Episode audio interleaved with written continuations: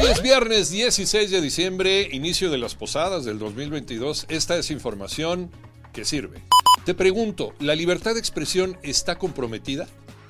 Después de las 11 de la noche de ayer, el periodista Ciro Gómez Leiva sufrió un atentado. Dos hombres que viajaban en una motocicleta le dispararon, pero por fortuna su camioneta era blindada.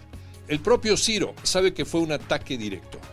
¿Qué dicen las autoridades de este atentado? Joana Flores. La jefa de gobierno Claudia Sheinbaum se solidarizó con el periodista Ciro Gómez Leiva, a quien garantizó todas las condiciones de seguridad que requiera. Por su parte, el jefe de la policía, Omar García Harfush, informó que se detectó a un vehículo y a una motocicleta implicados en el atentado. La motocicleta huyó hacia el Estado de México y se indaga el paradero del vehículo. Por su parte, la Fiscalía General de Justicia abrió una carpeta de investigación por tentativa de homicidio. Lo prohibido no está tan prohibido. Quedó al descubierto que sí hay forma de comprar medicamentos controlados sin receta. Esto es gravísimo. José Antonio Morales. Desde diferentes instancias, en muchas formas, nos han advertido que los medicamentos controlados mm, mm, no se venden sin receta. Les tengo una noticia. Hasta la lucha se ha perdido, ya que 4 de cada 10 medicamentos controlados, como los antibióticos, sí se pueden adquirir en muchas farmacias. Y esto es un gran peligro.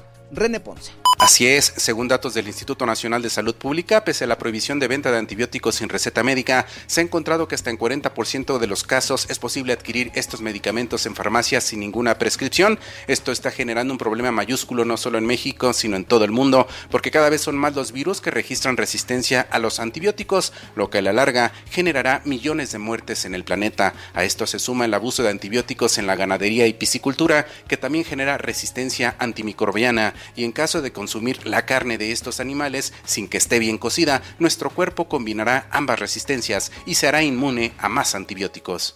Francia o Argentina, Argentina o Francia. La moneda está en el aire en Qatar.